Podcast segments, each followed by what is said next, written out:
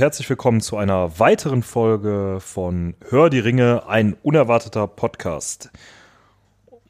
Heute mit einer, ja, ich sag mal, zwei kleineren Doppelfolgen. Ein Äh, Gesamtkunstwerk Ein quasi. Gesamtkunstwerk quasi. Ähm, Was Im ersten Teil mit der üblichen Besetzung Tim, Simon und meiner Wenigkeit. Äh, aber bevor wir anfangen, wie immer erstmal ein kulinarischer Teil, ein kulinarischer Einstieg. Ähm, wie immer sitzen wir wieder beisammen, rauchen Pfeife, trinken ein Bierchen. Und äh, da haben wir heute was ganz Besonderes, was das Bier angeht. Fangen wir doch einfach mal mit dem Bier an. Was haben wir denn da?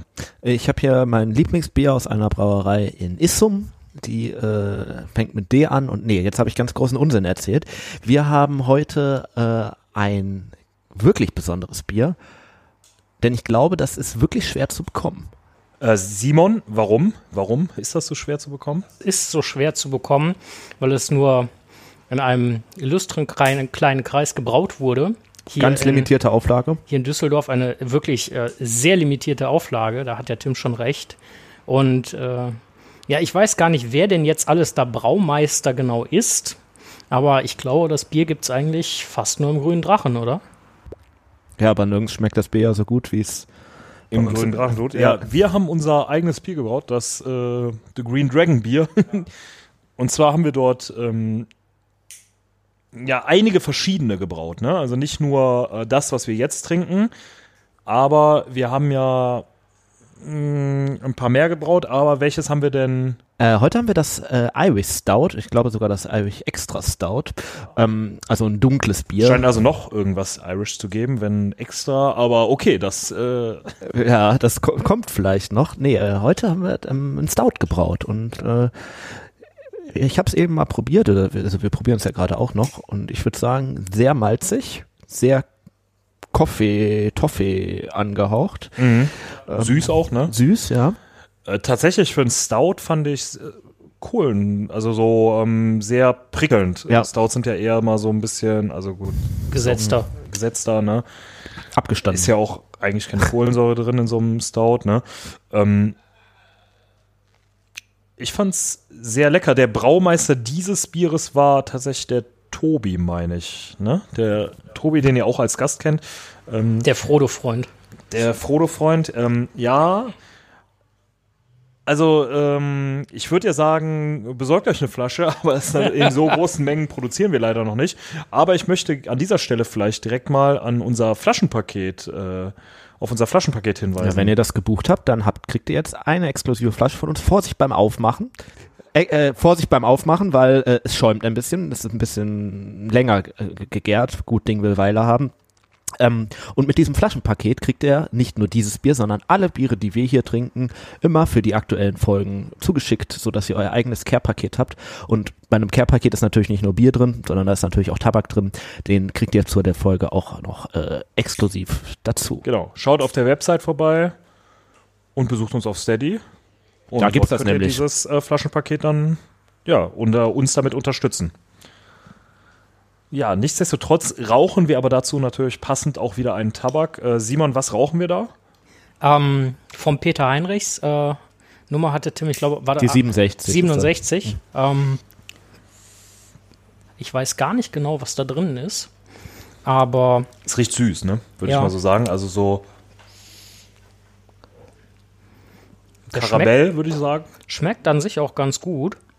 Ich habe mir ja jetzt letztens dann doch auch mal eine vernünftige Pfeife zugelegt. Seitdem macht das Pfeifen auch deutlich mehr Spaß und Freude. Ähm, Ich finde ein bisschen, also Karamell ist drin auf jeden Fall. Ich meine, da wäre aber auch so eine leicht süßliche spitze Note, finde ich. hm, schon wieder so was Richtung Orange oder so, ne? Das kann tatsächlich sein. Also ich finde den sehr vanillig. Vanille ist definitiv auch drin. Ich glaube, das ist auch ein Virginia-Tabak. Ähm, dabei. ich fand den aber schon alleine, wie der ungeraucht roch, äh, ungeraucht, äh, Doch, ja, sag mal so, ne? ja. Ähm, da fand ich den äh, schon sehr, sehr, also unheimlich, äh, eine unheimlich wohlriechende Duftnote. Aber überhaupt nicht aufdringlich, ne? Also, Nee, wenn man aber den der roch so, als ob hier irgendwie so ein so eine kleine Praline irgendwo Mhm. im Raum lag, die Ja. äh, sehr intensiv rauch, aber ja.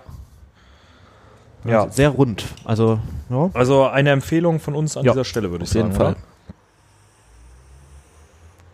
Gut. Ja. Wir melden uns aber gleich wieder mit unserem eigentlichen Thema. Aber vorab gibt es wie immer eine kurze musikalische Unterbrechung. Bis gleich.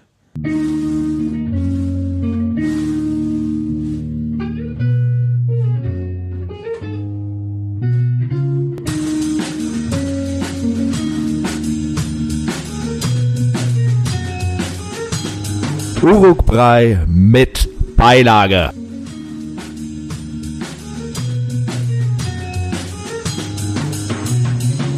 So, da sind wir wieder zurück aus der Pause. Und äh, wir starten mal ja, mit dem ersten Thema der äh, Folge. Und zwar hatten wir das in der letzten regulären Folge ja schon mal erwähnt. Wir waren auf den Tolkien-Tagen.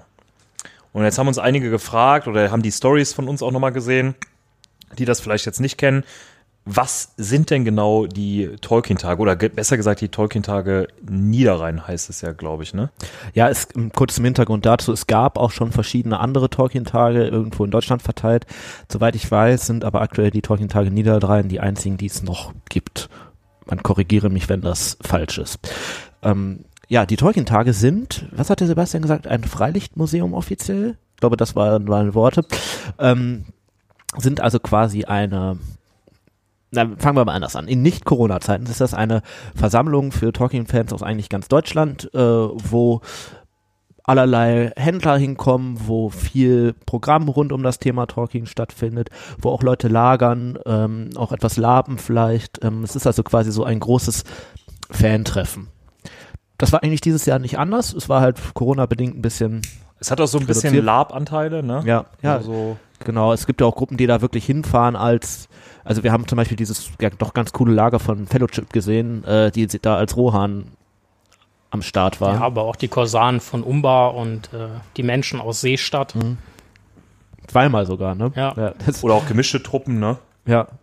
ja hinten.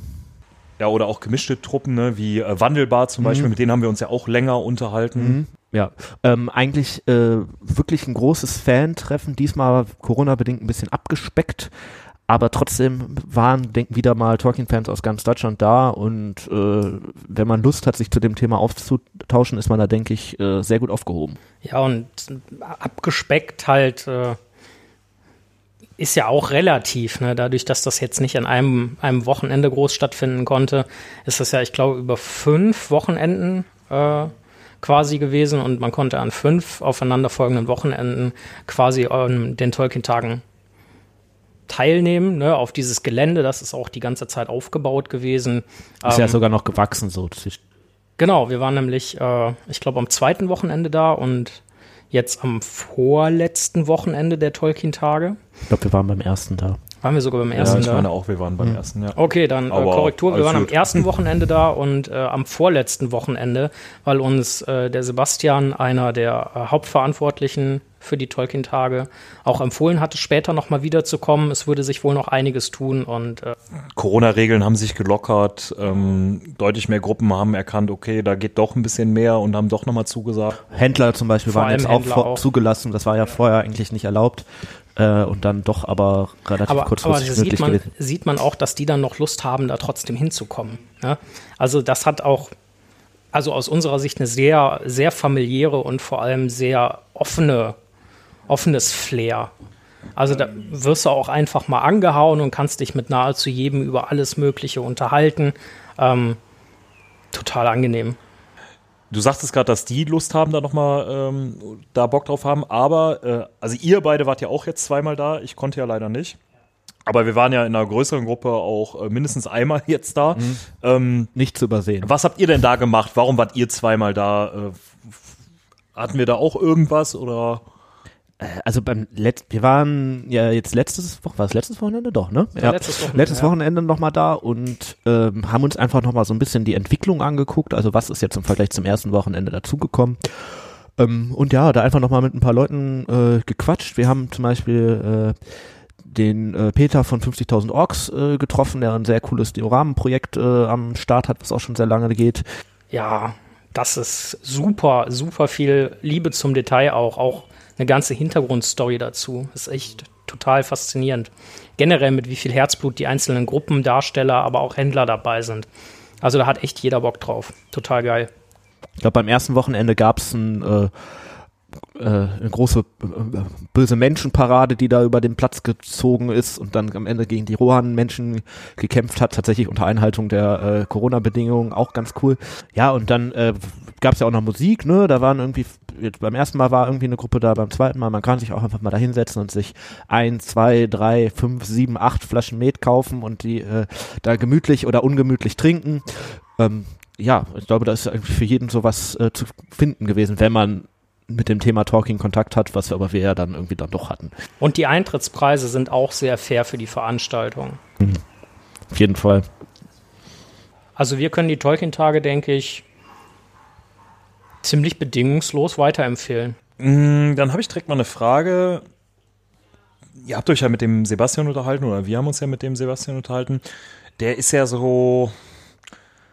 Der, der war das jetzt mal, ich hoffe, er nimmt es mir jetzt nicht böse, wenn ich das sage, aber der war da ja so ein Hans Dampf in allen Gassen, ne? Der turnte da ja quasi überall rum, der kannte da jeden, der äh, wusste, wo was geschieht, wo man was aufbauen muss, ne? Ähm, wie organisiert man sowas? Hat er dazu was äh, verlauten lassen? Ähm, ja. Äh, und zwar hat er uns ja erzählt gehabt, dass ganz viele von den Schaustellergruppen äh, seit Jahren dabei sind. Und damit die Kulissen, die haben total liebevoll und auch detailliert ausgebaute Kulissen, ähm, halt nicht ganz so kompliziert auf- und abzubauen sind, haben die sich so ein Containerformat quasi überlegt. Ähm, dass man das halt äh, mit dem Stapler auch verräumen kann und äh, die haben wohl einen äh, Landwirt aus, auf, aus, aus in der Gegend, der äh, auch eine leere Halle zur Verfügung stellt dafür. Generell auch, dass sie alles versuchen regional zu machen, also mit den Leuten vor Ort, den Händlern vor Ort. Äh, Auch regionale Produkte, ne? Also Ganz regionales genau. Bier, ähm, kein Äh, die Coca-Cola, sondern Die haben ja auch eine eigene Fläche die haben, dem äh, äh, die, Sportplatz. die ne? haben auch das Fairtrade-Logo. Das meinte er zu uns. Also die Tolkien-Tage laufen tatsächlich auch unter Fairtrade. Also eine super nachhaltige äh, Veranstaltung, die gleichzeitig auch noch Kultur, äh, Wissen und so ein bisschen mh, ja, Fantasy, Spaß äh, vermittelt, ne? Weil es gab ja auch viele äh, kulturelle Vorträge, ne? Wie eben, Ja. glaube ich, schon mal Ja, genau, es und gibt so. ja auch immer, also als wir da waren, waren ja gleichzeitig noch die Online-Talking-Tage, die quasi das Programm noch online begleitet haben am ersten, Am ersten Wochenende. Wochenende, ja. ähm, die quasi so ein bisschen das ersetzt haben, was sonst immer ist, dass man quasi mit vielen Leuten sich in der Halle setzen kann und sich da irgendwie einen Vortrag anhören kann über was hat Tolkien eigentlich zu Bienen gesagt oder äh, irgendwie äh, weiß ich nicht, äh, verschiedene Schriftsysteme, also da geht's halt auch echt schon manchmal in den wissenschaftlichen Bereich. Ähm, das war halt dieses Mal äh, ein bisschen schwierig möglich, weil du halt ähm, wenig, also auf einer Fläche Leute verteilen ist einfach unter Corona-Bedingungen. Le ganz viele Leute in der Halle setzen ist halt eher schwer. Ähm, deswegen ist, hat das irgendwie größtenteils online stattgefunden. Ja, dann habt ihr mir eigentlich alle meine Fragen beantwortet. Ähm, mir bleibt eigentlich nur noch eine Frage. Fahren wir da nochmal hin? Definitiv. Auf jeden Ich Fall. glaube, äh, wenn die Hölle nicht zufriert, dann ja. also wir, wir haben ja immer noch den Traum, vielleicht kann man sich ja sogar tatsächlich mal äh, ein Wochenende niederlassen und äh, eine kleine Hör die Ringe-Gruppe da äh, platzieren, die äh, Leute anspricht und zum Rauchen verführt oder sowas. Ich sehe da den Thorsten vielleicht in der Rolle, so als äh, Rauch-Cringe-Gnom. Ähm, Ja, der gut, der ist ja jetzt noch nicht da oder heute noch nicht da, ne? Ähm, müssen wir ihn gleich vielleicht nochmal zu befragen. Der äh, Dennis vom äh, Tollcast, also von den Kollegen vom Tollcast, hatte uns ja auch angehauen, ähm, dass man gegebenenfalls unter den Podcastern da vor Ort gegebenenfalls mal sich zusammensetzt. ja, man kann da ja sogar auch was anbietet. zusammen machen irgendwie, ne, dass man dann vielleicht Ich finde das cool. Vielleicht wenn können wir der, es ja sogar äh, bei einer Aufnahme da auf ja. dem Platz starten oder sowas. Ich wäre dafür, dass der Tobi dann eine wissenschaftliche Abhandlung über Frodo und äh, 100 Wege, Frodo umzubringen? Oder genau, was? irgendwie Ja. sowas verfasst. Das äh, fände ich, glaube ich, ganz cool. Ähm, ja, sehr gut. Danke dafür. Dann äh, kommen wir doch noch mal zu unserem eigentlichen Thema, in Anführungsstrichen. Und zwar haben wir ja das erste Buch beendet. Mm, Wir möchten aber gern noch mal was ähm, uns um eine Rasse, um ein Volk kümmern, die zwar im ersten Buch schon vorkommen, wir allerdings noch nicht äh, beleuchtet haben. Völlig unterbelichtet sind die. Völlig unterbelichtet, ja, wobei ich glaube, die sind ja schon durchaus deutlich intelligenter als Orkmaden. Orkmaden, also ihre Verwandten, ihre Vettern. Die ersten werden jetzt wahrscheinlich schon erraten haben, um äh, wen es geht. Und zwar, es geht um die Urukai. Was sind denn eigentlich Urukai? Was bezeichnet denn Urukai? Ja, die Urukai sind. Ja, ich glaube, im Film, und das ist vielleicht auch ganz treffend formuliert, ähm, erzählt Saruman, ich glaube auch nur in der Extended Version, äh, einem seiner Uruks, wie die Urukai quasi das Licht der Welt erblickt haben, beziehungsweise die Orks das, das Licht der Welt erblickt haben, dass sie halt ähm, Elben waren, die vom dunklen Herrscher unterjocht und gefoltert und verstümmelt wurden und dass diese schreckliche Form jetzt quasi ihren Abschluss gefunden hätte in einem kämpfenden Urukai. Das heißt, nennen wir es mal die Endevolutionsstufe eines Orks. Ein Urukai ist deutlich größer und kräftiger als ein Ork. Ähm, vermutlich auch ein Stück weit äh, intelligenter. Ähm, und vor allem um ein Vielfaches kampfstärker, mutiger und ähm, auch disziplinierter. Ja, man könnte sagen, es sind quasi das gleiche wie Elrond, also Halbelben. Wenn man jetzt anführt, dass Orks vielleicht oder vielleicht auch nicht so eine Art verstümmelte Elben sind und wenn man da noch einen gewissen Menschenschlag zugibt, Das wollte ich gerade fragen, die sind, glaube ich, ein bisschen menschlicher, ne? ja, also so ganz genau äh, Ich glaube, da wird gesagt, Ja, es gibt auch widersprüchliche Hi- Hinweise, aber es gibt ja bei den Orks auch schon. Also meistens sagt man ja irgendwie, Orks sind ähm, verdorbene Elben. Ja, Das ist aber auch ein Gedanke, der später wieder verworfen wurde und dann wieder eingeführt wurde. Und also diese ganze Ork, ähm, wie sagt man, äh, Äthiologie quasi, äh, ist so ein bisschen verworren. Aber wahrscheinlich sind die Urukai so in noch verderberen, verdorbeneren Experimenten mit Orks und Menschen und so äh, entstanden. ja, ich meine, es wird gesagt, irgendwie äh, Saruman hätte Orks mit Bilvis-Menschen oder so gekreuzt. ist im Film, ne? Mhm. Ja. mhm. Sind die Urukais von Saruman die ersten Urukais? Weil die tauchen ja auf ähm, bei ihm, ne? Sind das, äh, sind das die ersten? Im Film sind es ja auch, glaube ich, die einzigen, die vorkommen. Äh, nee. Ähm, also ich glaube, da scheiden sich etwas, etwas die Geister, wo die Urukai herkommen oder wer sie quasi zuerst erschaffen hat. Ob das äh, Saruman war und äh, Sauron hat die dann äh, quasi kopiert oder ob das quasi von Sauron kommt und Saruman hat sich der ganzen Sache nochmal irgendwie angenommen. Im dritten Teil ähm, am Pass von Kirit Ungol, ähm, wo äh, Frodo von Kankra äh, ins Kokon genommen wird, eingewickelt wird und äh, Sam ihn befreit und die Orks Frodo ja mit ihnen die feste Kirit Ungol nehmen. Ähm, der Urukai da, Shagrat. Ähm, das ist ein Urukai und in dieser Bastion Kirit Ungol hat man halt auch Orks und Urukai. Und im Film gibt es die Szene, ähm, wo die sich dann um das Mithril-Hemd äh, kloppen und man auch da relativ deutlich sieht, dass die Uruks den Orks doch um einiges überlegen sind. Aber ich meine, Fall. es scheiden sich auch da die Geister, wo die Uruks Ja, zuerst waren. also äh, es gibt auch zumindest in der Aufzählung der Jahre, also im Anhang von der Herr der Ringe ist ja dieses Datum Potpourri von Tolkien, äh, beschreibt er auch schon so ungefähr 600 Jahre früher Angriffe von Urukai aus Mordor halt, damals auf Gondor. Also ähm, wahrscheinlich kommen die Urukai eher noch aus Mordor und sind von Saruman quasi vielleicht nochmal perfektioniert worden, wobei perfektioniert vielleicht in dem Vielleicht hat er die Massen, äh, Massenproduktion. Massenproduktion, irgendwie. Also man kann ja wirklich, vom Band dann quasi. ja, man ne? kann ja, glaube ich, wirklich von Produktion sprechen, ne? so wie es zumindest im Film Ja, dargestellt das ist wird. total das mechanistisch, ne? Also Mhm. es passt ja auch zu Saruman einfach super, so von wegen, äh, das ist so der böse, ähm, Kann das nicht auch darauf zurückgehen, dass Saruman quasi einer, einer von Aule Gesandten und Aule der wie halt Sauron auch. Mechaniker, ja. Mhm. Also deswegen passt das schon ganz gut. Und natürlich hängt das auch mit dem Film, so mit der Musik zusammen, von mir ist auch so eher so sehr, dieser Fünfvierteltakt so sehr mm, Fabrik und äh, wir singen gerade irgendwie unser Arbeitslied und dann kommt ja das nächste Schwert aufs Band und das nächste und das nächste und dann ist dann noch Hokai dabei und, und so weiter. Aber also um auf die Frage zu antworten, weil wir hatten gerade, habe ich das glaube ich, haben wir das ein bisschen kurz gefasst. Also äh, kurz gefasst sind die Urukai wahrscheinlich nicht von Saruman ins Leben gerufen worden, sondern von Sauron gab sie schon.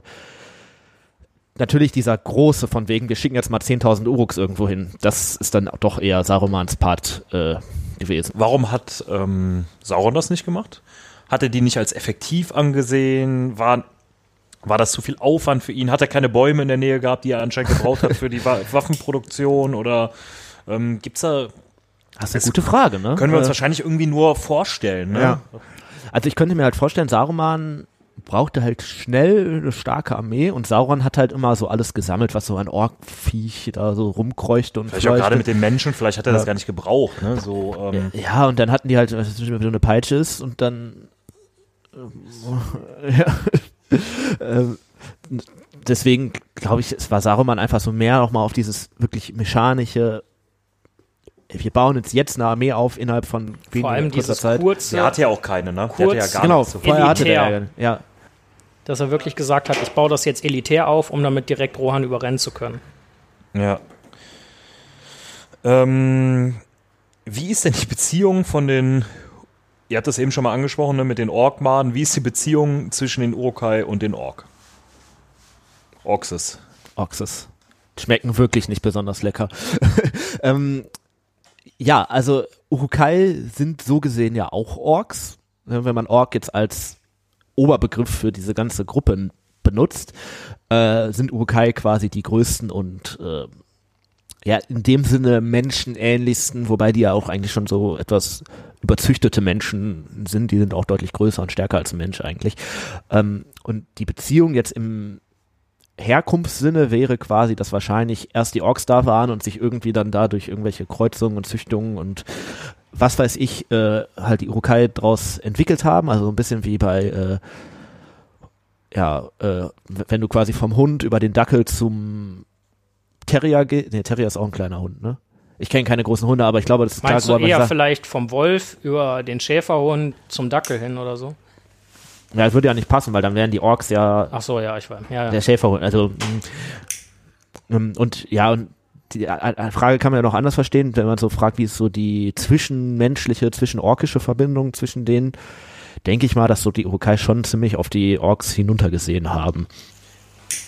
ja, vermutlich. Ähm, ja, das ist ja eigentlich ganz gut. Da könnten wir ja vielleicht mal auf eine Figur zu sprechen kommen, die, glaube ich, nur im Film vorkommt. Lurz. Ja. Ähm, was hat es mit dem auf sich? Ähm, ist, das war, glaube ich, irgendwie der erste, der Stammhalter. Ist er dadurch, hat er so den Ruf des Ältesten dadurch oder? Ich finde, das wirkt manchmal im Film so, dass der quasi als erster Urukai da aus der aus der Blase, aus der Schlammgrube da äh, Aber ist er, glaube ich, gar nicht. Ja, also der erste Urukai ist er ja sicherlich nicht, aber ähm, der wird so als erster im Sinne von Anführer. Äh, Von ach so. Saruman wohl auch der erste gezüchtete. Also zumindest das, was ich im Internet gefunden habe. Ähm, aber ist natürlich schwierig, ne? Also so, Lurz kommt ja, das hast du ja eben, glaube ich, auch gesagt, äh, nur im Film vor und äh, vielleicht verdeutlicht dieses Anführer nochmal, der wird ja da aus seiner Blase rausgestochen und das Erste, was er macht, ist erstmal den Ork, der ihn da rausgeholt hat, abmurksen und äh, die anderen, anderen Orks wollen dann da irgendwie so einschreiten und Ja. Saruman hält die zurück und Ja, ist ganz ja. glücklich davon. Haha, ich habe ein Monster erschaffen. Den mochte ich sowieso nicht. und äh, macht den dann ja auch zum, zum Hauptmann seiner Spähstreit, macht die dann die Gefährten am Amon Ja, Hen also auch. Spielstreit macht es gut, das ist ja quasi eine gezielte Vernichtungsstreit macht eher, ne? Also Ja. Die beschränken sich ja jetzt nicht nur aufs Spielen. Ja, aber das ist jetzt auch keine besonders umfangreich. Das sind ja irgendwie 200 Uruks. Also das ist jetzt nicht wenig, klar, aber es ist halt was anderes, ob ich da mit Zehntausenden irgendwie rummarschiere wie Ja, später oder okay, äh, das stimmt, ja. Das ist da, da, da so, ein, Ja, so ein verstärktes ich glaube, Lo- Einsatzkommando Lotz losschicken. haben sie halt auch so ein bisschen in den Film gepackt, weil das halt der, ähm, du brauchtest halt am Ende nochmal wirklich einen Antagonist. Du brauchst auch für Boromir jemanden, der, der ihn umnietet. ja, ja, ja, klingt ja doof, ne? Sean ist ja, macht das nicht von alleine. Darf ja nicht irgendwer machen, ne? eben, ja, also das, du hättest natürlich auch irgendwie, weiß ich nicht, so da zehn Uruks hinstellen können, alle mit Pfeilen und dann so einen Pfeilhagel auf Boromir niederprasseln können. Aber ich glaube, wenn du wirklich so einen Hauptantagonisten ist so für die Spannung vielleicht ein bisschen besser. Ne? Also quasi äh, deshalb eingeführt. Interessant ist dann ja, dass ähm, diese Gruppe von, lass es mal roundabout 100 Urukai sein, dann ja direkt einen neuen Anführer kriegt, ne? Oder ein, zwei äh, neue. Also scheinbar scheinen die ja auch irgendwelche Kommandostrukturen so zu haben. Kommandostrukturen Ne? da Ja. zu haben. Ne? Und auch so, wie sie ja aufmarschieren, scheint das ja doch eine durchstrukturierte, in Anführungsstrichen moderne Armee zu Die sein. kommen ja doch schon so als Block an da oben auf dem Genau, äh, ne? Amalhen, ne? Also bis Ja. Aragorn da reinspringt, dann ist ja nicht mehr viel mit Block, aber äh, grundsätzlich äh, ist das schon Scheint es doch irgendwie durchstrukturiert zu sein, ne? Was, äh, wozu Orks ja jetzt nicht unbedingt äh, Ja, ja, die brauchen halt die Peitschen. Das brauchen die Orks jetzt eigentlich nicht. Ne? Die kämpfen eher von sich aus. Und war noch ein anderer Punkt, weil wir sprachen ja eben über die Beziehung. Ähm, die Orks, das wird ja auch irgendwie häufiger mal im Buch und Film gesagt, werden von der Sonne nicht äh, beeinflusst. Also bei den Orks ist ja immer so ein bisschen unklar, vergehen die jetzt sofort, wenn die Sonne da drauf sche- scheint, so in Feuer oder ähm, sind die einfach schwächer oder schlafen die ein oder was auch immer. Äh, und die Uruks sind ja von der Sonne so völlig unbeeindruckt. Wo man sich dann noch die Frage stellen kann, warum hat Saruman eigentlich Helmsklamm bei Nacht angreifen lassen? Aber Eine Armee, der die Sonne nichts anhaben kann. ja, genau. Ähm, damit wären wir eigentlich, wenn ihr nichts mehr zu den Urukai habt, ähm, die spielen natürlich im zweiten Teil eine viel, viel größere Rolle als im ersten Auf die Teil. Rolle können wir ja Ähm, vielleicht noch mal kurz eingehen und einmal kurz genau. sagen, was die tun. Ähm, also- jetzt zu viel natürlich wir wollen nicht spoilern. Aber, Also, aber gut, wir, Spoiler ja, wir, wir sagen ja so grundsätzlich, wenn ihr die Filme gesehen habt, by the way, Ja. guckt die, lest die Bücher, hört die Hörbücher. Ähm, Hört den dann seid ihr hier gut dabei und dementsprechend, wenn ihr die Filme gesehen habt, wisst ihr natürlich, wo die Urukai dann im späteren Verlauf ähm, noch eine tauchen. Rolle spielen, Ja. nämlich halt vor allem bei der Schlacht um Helmsklamm. Ja, genau. Also das wissen eigentlich so, ne? Schlacht im Herzklamm und die entführen halt Mary und Pippin und werden dann irgendwie von äh, von, von Eomer dann da äh, niedergemacht, wobei da ja auch ein paar normale Orks dabei sind, die so aus Mordor und dem Nebelgebirge und so weiter. Was ja eigentlich nochmal eine interessante Sache ist. Kurzer Fun-Fact, den wahrscheinlich noch keiner kannte. Äh, zum dem Thema äh, Eomer vernichtet die Orks und Aragorn findet die äh, später. Wusstet ihr, dass äh, Viggo Mortensen in der Szene seinen Zeh gebrochen hat? Nein, kurzer Spa äh, Spaß. Ähm, ja, also im Prinzip haben die eine relativ kurze Screentime so dafür, dass sie so die Mega-Monster sind, würde ich sagen. Die dominieren ja so ein bisschen den zweiten Film, aber im dritten Film kommen sie eigentlich ja, abgesehen von Kirit Ungul, nicht mehr wirklich vor. Gut, wenn ihr dann nichts mehr habt, würden wir noch mal eine kleine Pause machen und dann quasi mit dem zweiten Teil dieser heutigen Folge beginnen. Ähm, wir müssen uns dazu noch mal kurz neu strukturieren, daher die äh, kleine technische, musikalische Unterbrechung. Wir hören uns gleich wieder. Bis gleich.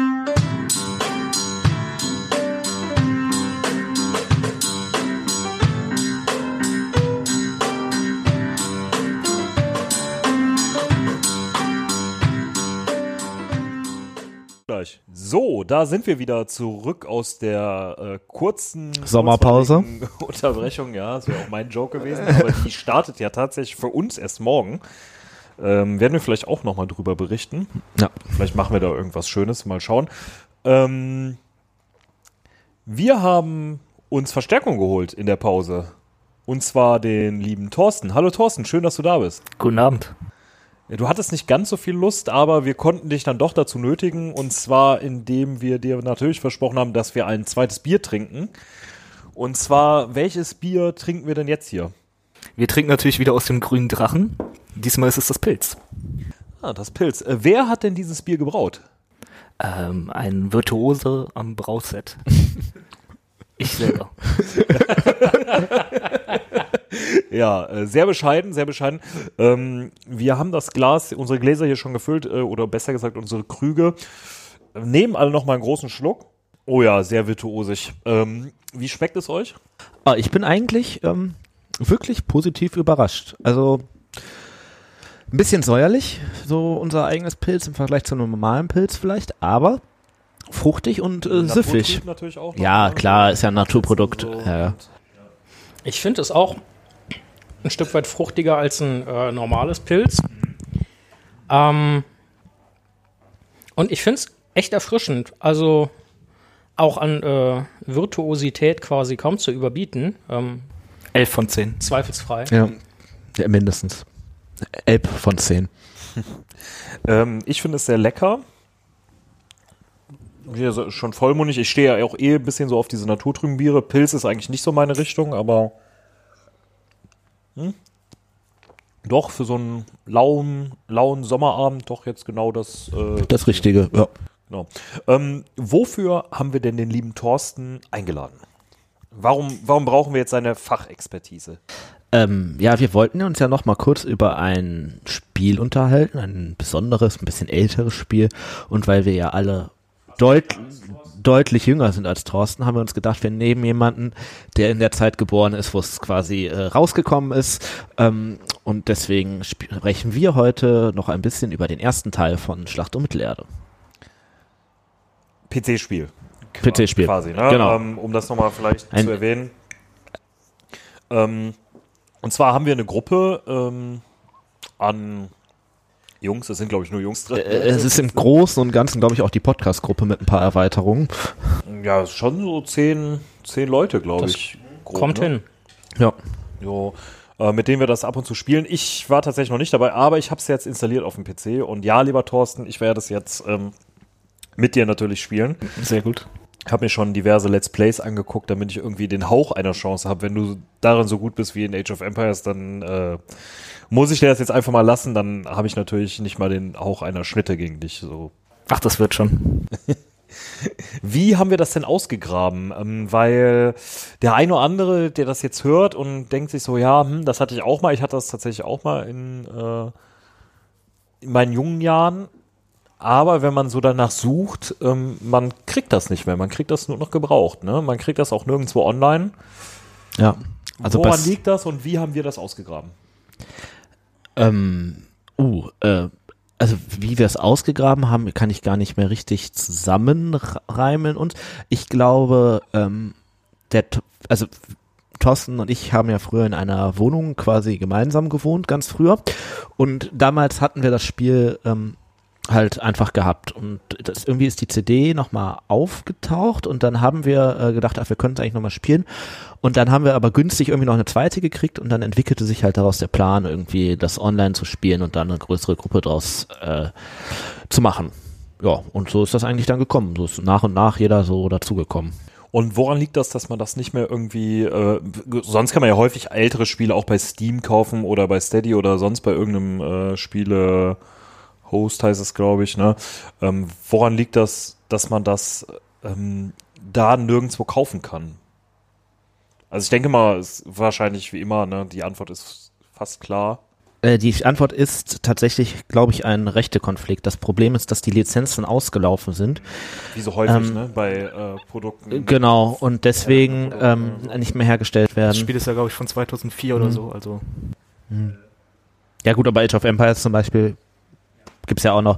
Ähm, Interessant, dass sie das nicht ähm, irgendwie verlängert haben, weil ich glaube, das Spiel hat schon eine relativ große Fanbase, ne? ja, ja, die auch eine sehr loyale Fanbase, weil es werden immer noch Mods dafür entwickelt. Auch Was ich auch mal noch. gehört habe, äh, gerade auch bei Let's Plays und so, dass man da die Musik rausschneiden muss Ja, es ist halt die Filmmusik, die die da Äh, verwenden, ne? genau. Und ähm, und dass man das äh, dann nicht auf YouTube hochladen darf, sonst, also mit der Musik, sondern die Musik muss aus sein, weil die da wohl äh, sehr rigoros sind wohl. ja, das ist ja das YouTube-Upload-Filter-Problem, das ähm, da im Endeffekt hintersteckt. Okay, Thorsten, vielleicht ganz kurz, worum geht es in dem Spiel? Was, was ist das überhaupt? Was macht man in dem Spiel? Ähm, Wie funktioniert das? Was ist das Spielprinzip? Ja, ist ein ganz klassisches Echtzeit-Strategiespiel, also ein RTS. Du kannst verschiedene Fraktionen aus Mittelerde auswählen. Es gibt, glaube ich, im Grundspiel Mordor, Isengard, Gondor und Rohan. Und das Ziel des Spiels ist es, die Basis des Gegners zu vernichten einfach. Dazu musst du dir äh, Rohstoffe besorgen. Es gibt keine verschiedenen, wie zum Beispiel bei Age of Empires. Es gibt nicht äh, Holz, Stein, Gold, Silber oder sowas. Es gibt nur eine Ressource. Welche ist die? Ist die bena näher benannt? Die hat keinen Namen, ist einfach nur. Quasi als Ressource oder Money. Dann stellst du dir eine Armee auf und zerstörst den Gegner. Oder wird zerstört. Ihr sagtet eben, es gibt äh, verschiedene Mods und auch immer weitere Mods, äh, die ähm, so produziert werden. Welche Mod spielen wir denn da? Oder ihr bisher noch? Aber Äh, aktuell den Edine-Mod. Ähm, der sorgt dafür, dass also die Einheiten teilweise andere Werte haben, implementiert ein paar mehr Helden für die Fraktionen. Ähm, ich glaube, die sind auch ein bisschen moduliert. andere Fraktionen auch noch? Ja, also es gibt äh, vier Fraktionen im, im Grundspiel. Das sind einmal Gondor und Rohan als gute Fraktionen und Isengard und Mordor als böse Fraktionen. Ähm, und die haben auch einen Fähigkeitenbaum. Man muss sich das so vorstellen, es gibt Fähigkeitenpunkte und die erlangt man durchs Kämpfen, beziehungsweise eher durchs erfolgreiche Kämpfen. Ähm, und davon kann Ausnahme man in dem Fall ist Mordor. Die kriegen auch, wenn sie Einheiten verlieren, Punkte. Ja, Aber ja. Ähm, Isengard auch. Aber auf jeden Fall kann man sich dafür bestimmte Skills oder Sonderfähigkeiten äh, kaufen. Und ja, je teurer die Fähigkeit und je weiter unten die im Baum ist, äh, desto mächtiger ist sie auch für gewöhnlich. Und äh, richtig eingesetzt können die auf jeden Fall über Sieg oder Niederlage entscheiden. Und die braucht man eigentlich auch, wenn man gegen einen menschlichen Spieler spielt, um, um da irgendwie an den Sieg ranzukommen. Weil wenn man nur die Einheiten aufeinander laufen lässt und jeder da einigermaßen clever taktiert, dann ist es fast nicht zu machen. Ist das die bekannteste Mod oder welche Mods gibt es noch? Also das ist so die älteste, die ich kenne, die ist aber, glaube ich, nicht mehr so aktuell, weil die, glaube ich, nicht mehr aktualisiert wird. Zumindest habe ich da nichts mehr mitbekommen, keine Updates. Es gibt jetzt noch andere Mods, die auch noch aktueller sind, wo ähm, vor, ich glaube, einem Monat ist noch mal eine neue rausgekommen oder zumindest ein großes Update für die. Das sind ähm, einmal der Shadow and Flame Mod und einmal der äh, Legends of the Third Age, glaube ich. Das sind dann halt ähm, aktuellere Mods, die auch noch ähm, weiterentwickelt werden und die vor allem auch grafische Updates bieten, die dann ähm, deutlich schöner aussehen als Äh, der Edel-Mod, weil der halt ich habe da nur ein Video von gesehen. Weißt du, was die machen? Also, was der Shadow of Flame Mod macht? Oh, der macht tatsächlich extrem viel. Ähm, erstmal werden zwei äh, neue Fraktionen äh, dazugefügt. So, äh, das dürften ähm, einmal Lothlorien und einmal Gundabad sein, wenn ich mich richtig erinnere. Und äh, der ganze Skill-Tree, den Simon schon angesprochen hat, wird verändert, dass du am Ende normalerweise kannst du immer mit den bösen Fraktionen den Ballrock beschwören.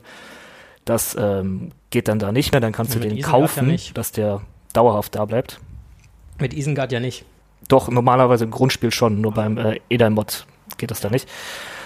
Und dann kannst du auch äh, Sauron kaufen, das geht im Grundspiel auch nicht mit Mordor, also es wird relativ viel gemacht. Ja, ihr habt gerade schon verschiedene Fraktionen angesprochen. Welche Fraktionen gibt es denn alle genau und wo liegen so die äh, Stärken der einzelnen Fraktionen? Naja, als erstes würde ich sagen, also Fraktionen haben wir ja schon gesagt, ne? Rohan und Gondor auf der guten Seite, Isengard und Mordor auf der bösen Seite. Ähm, und äh, ja, Gondor und Rohan haben halt als ersten Vorteil, die haben eine Festung. Gegebenenfalls also auf einer Map, wo mit Festungsgröße gespielt wird, haben die halt eine Festung wirklich mit Mauern. Ähm, und äh, Mordor und Isengard zwar auch eine Festungsgröße, aber keine klassischen Mauern, sondern nur so Zäune und dazwischen Lücken. Und dementsprechend kommst du da viel leichter ins Lager rein. Dafür haben die bösen Fraktionen aber auch ein deutlich höheres Kommandopunkte-Limit, nämlich das Verdoppelte im Vergleich zu, zu den Guten. Die Kommandopunkte sind quasi das Einheitenlimit. Ne? Also jede Einheit hat eine bestimmte Anzahl an Kommandopunkten und wenn du ähm, 200 Kommandopunkte voll hast, dann kannst du halt keine Einheit mehr bauen. Und die Guten sind ja eigentlich immer eher so ein bisschen auf defensiver ausgerichtet, die Fraktionen, und die Bösen eher so ein bisschen die ag aggressiveren. Wenn man die so durchgeht, ich de denke, Rohan ist ganz klassische Kavalleriefraktion, die äh, viel auf Pferde setzt äh, und als zweiten Punkt auch noch viel auf Helden. Die haben wirklich viele, viele Helden, die auch ähm, ziemlich stark werden können. Und ja auch werden abgelevelt auf Elite-Truppen. Ja, ja, genau. Die haben auch ein paar Elite-Truppen, also zumindest im Edai-Mod. Ähm, ja, Rohan ist echt eher so ein bisschen auf Geschwindigkeit, hätte ich vielleicht äh, so gesagt, wenn man da ein Thema äh, sich raussuchen muss. Ich weiß aber nicht, wie Thorsten das sieht. Doch, das ist richtig. Kann man auch ähm, gut gegen gut spielen oder geht nur gut gegen böse? Es geht alles Mögliche. Du kannst auch Gondor gegen Gondor spielen oder Rohan gegen Gondor. Es ist alles möglich. Gondor ist eher so ähm, der Allrounder, hätte ich gesagt, oder? Also die haben eigentlich alles. Die haben ein paar gute Helden, die haben Artillerie, die haben auch Kavallerie, jetzt nicht so vielfältig wie Rohan, aber eigentlich auch die Ritter sind gar nicht so schlecht. Ähm, und halt viele Fußtruppen. Und das halt mit einer Festung gepaart macht die so ein bisschen zum, wenn du nicht weißt, was du spielen willst, dann spielst du halt Gondor, als du dann eigentlich alle Möglichkeiten hast. Ähm, ja, ich glaube, Stärken haben die so den Skilltree und die haben ein ganz gutes Late Game, weil die halt coole Updates für die Einheiten haben oder ziemlich umfassende Updates. Ja, aber auch für die Festung, ne? Für die Festung auch noch, genau, du kannst mit Gondor die Festung deutlich stärker machen, als es die mit Rohan ist. Vor allem über den, ähm, wie heißt das Gebäude nochmal? Steinbruch. Dankeschön. Ja. Bitte. Ja, und die bösen Ein Fraktionen sind eher so, ja, wie charakterisiert man Isengard? Reißt eh nix, hätte ich jetzt gesagt. Na, Isengard ist schwierig. Isengard hat ähm, die am besten abgerundete Armee-Zusammenstellung, weil die haben eigentlich alles. Die haben gute Schwertkämpfer, gute Armbrustschützen, gute Speerträger. Womit kämpfen die? Wir haben es eben, glaube ich, äh, kurz besprochen in der, im Teil davor, vor der Folge. Isengard. Ja, womit kämpfen die? mit Urukai. Ach so, das meinst du. Ja, ja, die kämpfen mit Urukai, die können aber auch zum Beispiel Wagreiter bauen. Ähm, das sind dann, glaube ich, Orks, die da drauf sitzen. Aber ähm, überwiegend Urukai. Ähm, ja, die haben so ziemlich alles, aber ähm, denen fehlt es halt an guten Helden. Also die haben nur Saruman und Lurz als Helden und ähm, das dann, Saruman ist sehr stark, auch später noch, aber ähm, später haben die anderen Fraktionen halt fünf, sechs gelevelte Helden auf Level 8, 8 bis 10 oder so und dann hast du als Isengard da nichts gegenzusetzen eigentlich, weil die Helden sehr wichtig sind in dem Spiel. Fehlt noch äh, Mordor. So als wichtigste böse Fraktio äh, Fraktion vielleicht. Ähm, ja, also ich muss ja sagen, bei Schlacht um Mittelalter 1 äh, habe ich tatsächlich nur mit dem Edain-Mod äh, gespielt, weil ich glaube, Tim hatte mich angehauen, ey, du hast doch früher auch gespielt oder hast du das auch, wobei äh, ich damals nur zwei hatte. Ähm, dementsprechend habe ich mir dann äh, Schlacht um Mittelalter 1 äh, besorgt. Ähm, und äh, ja, dann direkt so, womit spielt ihr? Ja, wir spielen mit dem Edain-Mod und dann halt alles direkt auf Edain-Mod gestellt. Das heißt, ich kenne Isengard tatsächlich nur mit noch mehr Helden. Und zwar werden da im Edain-Mod noch ähm, Mauhur, Ugluk und Sharku ähm, dazu genommen. Und ja, bei Mordor, das äh, hatte Tim eben äh, mal äh, außerhalb der Aufnahme erwähnt, äh, gibt es halt äh, Kampftrolle, die dazu gekommen sind, die sehr stark sind. Ähm, bei Mordor ist es halt der Klassiker, ne? Du hast einfach ein paar Ork-Einheiten. Ähm, Ein paar. ja, Wirklich ein mehr, paar. Ein paar mehr Ork-Einheiten. Ähm, du hast halt in der Ork-Grube äh, so richtig Billo-Orks, die auch nichts kosten, die du dann auch einfach schön ins Schlachthaus verheizen kannst, um extra Ressourcen zu generieren. Dann ähm, Die du auch auf den, aufs Schlachtfeld schicken kannst, so einfach um. ja, dann, dann, dann so, so Morannen-Orks mit äh, Schilden und Äxten, Bogenschützen. Und im Skilltree verankert ist auch noch so eine kleine Guldur-Festung. Da hast du dann auch nochmal äh, Orks mit Bögen und Orks mit Schilden. Ähm, das heißt, fünf verschiedene Sorten von Orks, die du machen kannst. Du hast bei Mordor die Haradrim drin als äh, Speerträger, die Ostlinge, äh, nee, die, als Speerwerfer, Entschuldigung, Haradrim als Speerwerfer, also Fernkampftruppen, ähm, die Ostlinge als sch- schwer gepanzerte Speerträger, halt sehr effektiv gegen Kavallerie. Ähm, halt Trolle, ganz normale Bergtrolle, ähm, Trommeltrolle und äh, halt diese, diese Olokai-Kampftrolle, die völlig überzogen OP sind. Und du kannst dein Geld noch sehr gut wegwerfen, indem du Mumakil kaufst. Die sind absolut nutzlos. Kauf die nicht. Was kaufst Mumakil, die Elefanten. Genau. Elefanten. Da wäre ich jetzt noch zu gekommen. Warum Ähm, sind die nutzlos? die gehen, die gehen einfach unglaublich schnell drauf. Die gehen unglaublich schnell drauf. Wenn man damit allerdings seine Mitspieler dazu überredet, einen nicht anzugreifen, weil man etwas ausprobieren möchte und dann über ein äh, Trampelfahrt Klassische mit acht, Gewinnerstrategie. mit acht, acht davon besetzt mit Bogenschützen obendrauf in irgendein so Lager reinstampft, dann kann das zumindest ganz lustig sein. Ähm, das, das ist übrigens eine Sache, die habe ich auch ein paar Mal in einem Normal-Game quasi ausprobiert. Ähm, einfach wirklich Bogenschützen mit Feuerpfeilen auf die Dinger draufsetzen. Ähm, dann machen die schon was. Also die gehen immer noch relativ zügig drauf, aber nicht mehr so leicht. Und die richten in der Zeit doch eine ganze Ecke mehr Schaden. Also im. Normal kann ich mir das vorstellen, aber gegen jeden Gegen- menschlichen nein. Gegner, der baut doch einfach Bogenschützen und die Dinger sind kaputt. Ja, das also, ist richtig. Ähm, und äh, Mordor hat logischerweise auch noch Belagerungswerke, da kannst du dann äh, rammen, ganz klassisch äh, dir bauen, äh, halt Katapulte, aber auch äh, Belagerungstürme. Also das auch alles äh, bei Schlacht um Mittelerde optisch angelehnt an den Film. Ähm, eigentlich, eigentlich eine lustige Fraktion und wie ich finde, von den Helden eher auch sehr stark, wobei die sehr teuer sind. Ähm, zum Beispiel hat man den Hexenkönig, der, äh, der auch einfach so krass stark ist, aber auch sehr viel kostet. Dann geflügelte Nazgul, halt äh, Nazgul zu Fuß beziehungsweise beritten, das kannst du switchen. Und dann noch, zumindest im äh, Edain-Mod halt, äh, Gosmog, Saurons Mund. Ich weiß nicht, inwieweit das alles auch im Grundspiel drin ist. Im Grundspiel hat Mordor tatsächlich sehr wenig Helden. Ich glaube, die haben den Hexenkönig, der ist aber auch geflügelt. Oh, cool. Zwei geflügelte Nazgul und, ähm, Gollum. und Gollum, das war's. Hm. Gollum kann halt nichts. Aber jetzt, wo du gerade ähm, die Belagerungswerke von Mordor angesprochen hast, ich habe natürlich bei Isengard vergessen, die haben auch Belagerungswaffen.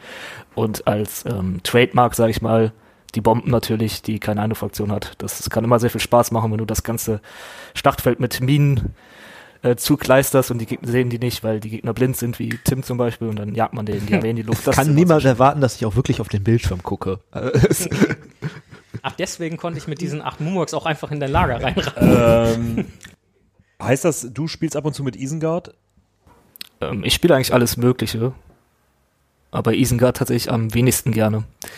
Weil ich finde, die sind einfach am Ende viel zu schwach. Okay. Sind also ist es so, dass Isengard die schwächste Fraktion ist, ja? Würde ich so nicht sagen. Ich würde sagen, Das kommt, das kommt arg aufs Setting an, würde ich sagen. also in größeren Runden, wenn du jetzt mit vier Leuten spielst und alle gegen alle spielst, finde ich Isengard sehr schwierig zu gewinnen.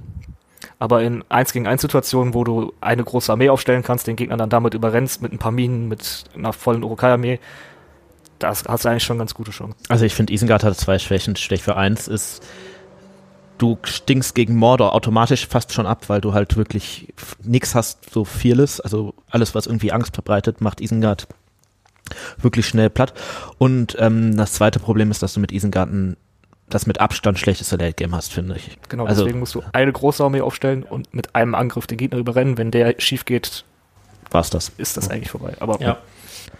Dann verlierst du sogar gegen Nemo Marke. Aber Was sind eure Lieblingshelden? Es gibt ja verschiedene Helden, habt ihr eben schon gesagt. So, Tim, ist da deiner zum Beispiel wieder Gandalf oder? Ähm, würde man jetzt denken, nee, mein Lieblingsheld ist in dem Spiel tatsächlich nicht Gandalf, weil Gandalf finde ich nicht gut getroffen ist. Also das ist für mich nicht der Buch- bzw. Film Gandalf. Ähm, und ich finde den auch nicht so stark, weil der kostet halt einfach unglaublich viel Geld und geht dafür sehr, sehr schnell drauf. Wenn er auf Level 10 ist, macht er natürlich alles platt, aber gut, äh, dann muss er noch erstmal hinbekommen. Äh, nee, mein Lieblingsheld ist, der Simon hat das ja schon angedeutet, ich äh, spiele eigentlich am liebsten Mordor und da habe ich mich in die Nazgul verliebt, also nicht in die Geflügelten, sondern in die zu Fuß, beziehungsweise hauptsächlich setze ich sie beritten ein, Nazgul, ähm, weil die einfach sehr coole Aura-Effekte haben und äh, ein gut platzierter Nazgul eigentlich ein, ganz, ein ganzes Schlacht entscheiden kann im Prinzip. So. Mm, Ja, ich mach mal einfach weiter. Ich habe zwar andere Kriterien anscheinend bei der Auswahl, aber mein Lieblingsheld ist Pippin. Einfach weil er den besten Spruch hat. ich glaube, ähm, wenn ich es jetzt richtig zitiere, könnte ich bitte etwas Schinken haben. Das kommt schon sehr gut, wenn der mitten in der Schlacht einfach nach Schinken fragt und äh, gerade abgemurkst wird eigentlich. Finde ich gut. Okay. Ach, ich überlege. Ich bin mir gar nicht so sicher, ob ich einen Lieblingshelden habe. Ja, wenn du dich jetzt entscheiden musst und Also, was ich äh, immer ganz cool finde, wenn ich Isengard spiele, äh, finde ich Lurz sehr geil. Ähm, weil ist ein, ist ein Fernkampfheld, ähm, hat einen guten pushenden Effekt und hat vor allem ab Level 2 verkrüppeln. Ähm, damit auf einen anderen Helden abgefeuert, stellst du den ewig lange ruhig und hast halt ausreichend Zeit, den zu töten. Das ist sehr mächtig und je weiter du den levelst, äh, desto mehr Einheiten kann du jetzt quasi töten und kriegt am Ende auch noch viel mehr Rohstoffe. Ähm, und wen ich auch ganz cool finde, ist dann bei Gondor zum Beispiel Faramir. Der schreit auch random, egal gegen wen es geht. Nazgul! Ja. ähm, weiß ich nicht. Der Faramir ist ein cooler Allrounder, finde ich. Den kannst ja. du früh bauen und dann hochleveln, aber der entscheidet dir am Ende nicht das Spiel. Nee, Im das Normalfall nicht. Also ja, wobei ähm, tatsächlich im Gondor-Mordor-Matchup absolut wichtig ist, weil du als einziger, glaube ich, früh damit ähm, furchtresistent ja, kannst. Okay, das stimmt, ja. Ich mhm. glaube, müsste ich einen Lieblingshelden picken. Ich finde den Aragorn äh, bei Rohan sehr, sehr geil. Der ist auch in meinen Augen völlig überzogen, sobald er Andoril hat.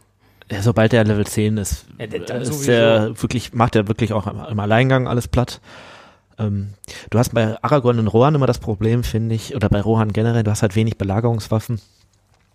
Und gegen böse Einheiten kommst du mit Rohan immer sehr gut klar. Ja. Sobald du aber gegen Gondor spielst, ist das so ein bisschen Isengard Morde. Ja, wieder. natürlich. Ich finde es aber auch schwierig, den zu leveln bei Rohan, weil mit Rohan gehe ich eigentlich immer nur auf Reiter. Und dann hast du halt so eine Reiterarmee und dann so ein Aragorn, der hinterherläuft. Ja, stimmt, aber der ist relativ schnell für eine Fußeinheit, ne? Also ja, aber die Schlacht ist meistens schon so mit den Reitern, du überrennst die ja entweder oder nicht und deswegen. Bei Mordor ist es meistens umgekehrt, dann hast du zwei berittene Nazgul oder so und da die ganze Armee dahinter stapft da und da, da muss man immer ein bisschen Aber es war spielen. ja die Frage, wen würde ich jetzt picken und da würde ich jetzt glaube ich tatsächlich den Rohan Aragorn picken. Weil ich sagen muss, dass ich Gandalf tatsächlich auch sehr geil finde. Zumindest im äh, Spiel gegen den PC. Weil sobald er auf Level 5 auf Schattenfell ist, kannst du überall auf, überall ja, sein und halt. Aber mit einem guten Fokus wirklich kriegst du den auch tot. Ja, also, ja, ja. Kommen wir noch mal zu was anderem. Was wäre noch eine gute Mod? Habt ihr noch Ideen für eine und euch fehlt es an der Umsetzung, dann habt ihr jetzt die Chance, das in eine breite Öffentlichkeit zu tragen. Also was ich sehr cool finde, ich habe lange hauptsächlich Schlacht um Mittelerde 2 gespielt. Da hast du ja die Fraktion etwas anders gestaltet. Ähm, da hast du in erster Linie halt einmal eine generell elbische Fraktion dazu nochmal generell Zwerge dazu. Dafür hast du bei Schlacht um Mittelerde zwei halt die Menschen unter einem Banner, also Rohan und Gondor einfach unter Menschen, was ich nicht so cool finde. Ähm, noch irgendwie Zwerge und Elben implementieren mit einem Mod. Ähm, Zwerge fände ich cool, glaube ich. Einen möglichst angeglichenen Skilltree, dass du entweder diese wirklich extrem starken Level, äh, ja, Endfähigkeiten, wie zum Beispiel auf guter Seite die Armee der Toten ähm, oder auf böser Seite den Balrog, irgendwie ein bisschen reduzierst. Ähm, ja, und ansonsten so ein bisschen, also beim Edain-Mod, obwohl ich den sehr, sehr gut spielbar finde, da ist das Feintuning halt ein bisschen ich finde das Feintuning gar nicht schlecht. Ich finde, du hast, du hast ja das Problem, dass du die Trolle, dass du einen Troll-Stack irgendwie unterbinden müsstest eigentlich. Ähm, und ich finde beim Edaimod zum Beispiel, du hast viele, also Bogenschützen verhältnismäßig sehr stark im Vergleich zu anderen Händen. Ich fände es cool, wenn es in einem Mod gäbe, wo ähm, vielleicht tatsächlich jede Fraktion auch irgendwie eine Counter-Einheit gegen Bogenschützen hat, die man gut bauen kann, dass du halt verhindern kannst, dass der Gegner einfach alles Bogenschützen baut und deine ganzen starken Sachen einfach direkt abschießt. Und ich finde, es müsste eine Möglichkeit geben, wie, wie Counter halt zum Teil auch wirklich Counter sein können, weil äh, da gibt es mehrere Sachen. Nehmen wir zum Beispiel mal die, die Olokai-Trolle, also diese fetten Kampftrolle. Ähm, wenn du deine Basis richtig baust oder Rohstoffgebäude richtig einsetzt, kosten die, glaube ich, 1400 im besten Fall. Und wenn man im besten Fall dagegen zum Beispiel bei Gondor die Waldläufer nimmt, dann kostet eine voll ausgerüstete Waldläufereinheit ungefähr genauso viel. Aber ähm, es stinkt total ab. Aber solange die nicht auf einer Mauer steht oder sowas, Ach, selbst dann. Stinkt die, stinkt die total dagegen ab. Ähm, und wenn da eine Masse an Trollen, die auch auf, auf diese Bogenschützen trifft, selbst wenn die auf einer Mauer stehen, sind die Trolle durch diese Mauer durch, bevor die Bogenschützen die Chance hatte, genügend davon abzuschießen. Das finde ich halt so ein bisschen unausgewogen. Anderes Beispiel, ähm, Rohan hat berittene Bogenschützen. Da gibt es auch keinen schnell, richtigen Counter die gegen. Die sind ne? sehr schnell und haben eine sehr krasse Reichweite. Das heißt, die können zum Beispiel Gebäude einer gegnerischen Basis, also einer bösen Basis, beschießen, ohne von den, äh, von den Abwehrtürmen überhaupt äh, angegriffen zu werden. Ähm, und wenn man denen dann mit Speerträgern oder Piken auf den Leib rücken möchte, dann können sie die auch abschießen, obwohl die voll ausgerüstet sind, bevor die überhaupt da sind. Ähm, das heißt, die könnte man auch nur mit Kavallerie countern, was Gondor nicht hat.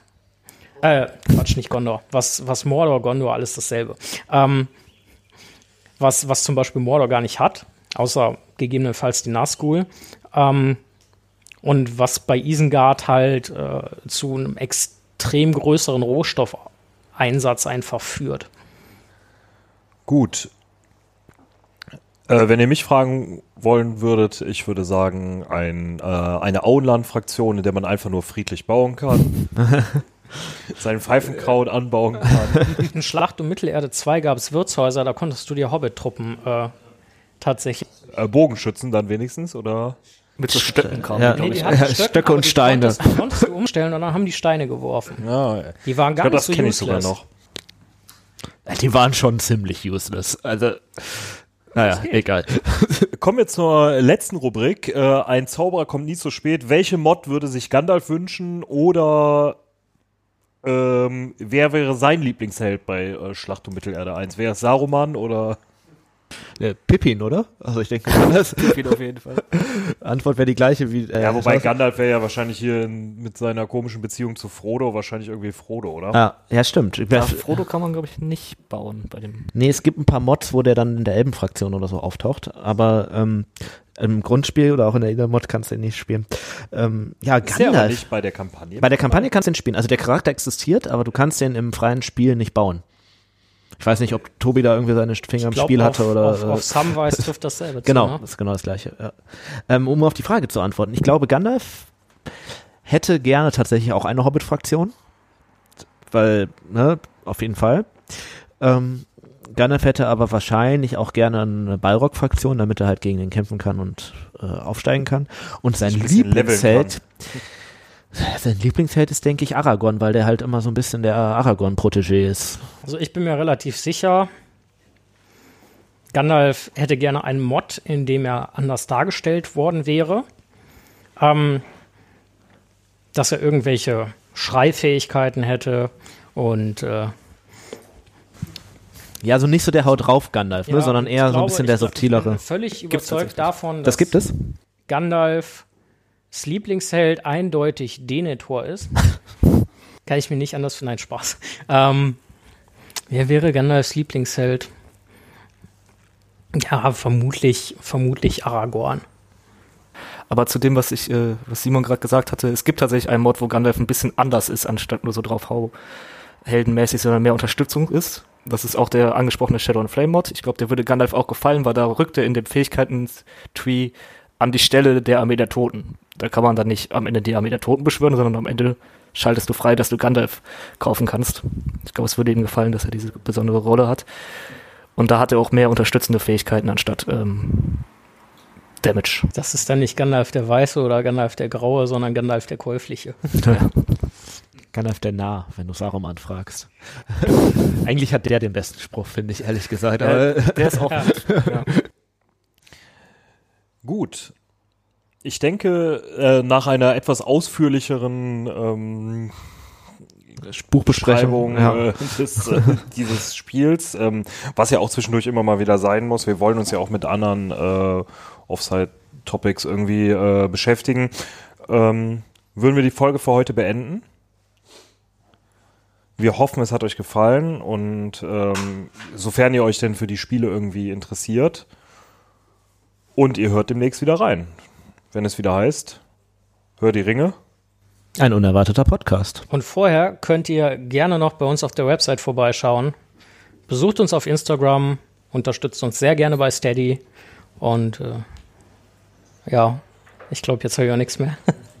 Bis dahin. Ciao. Macht es gut. Schöne Ciao. Grüße Tschüss. aus dem grünen Drachen. Das war eigentlich gerade übrigens dumm von euch. Natürlich greife ich nachts an. Mit Uruks, denen die Sonne nichts ausmacht, aber die Nacht genauso wenig. Ja, die müssen ja auch erstmal Menschen, Ja, ja, die ja. in der Nacht blöd sind, blind sind. Ja, Ja, und ja. vor allem, die Und müssen es ist erstmal noch natürlich- dahin, die müssen ja da hinkommen und die sind ja vielleicht auch nicht nur eine, Nacht da, wenn du eine Belagerung machst und so, ne? Und in der Nacht ist es für die Menschen natürlich psychologisch gesehen nochmal Ja, ja. ein ganz anderer Faktor. Ne? Aber ich wollte ja nur unsere Zuhörer triggern.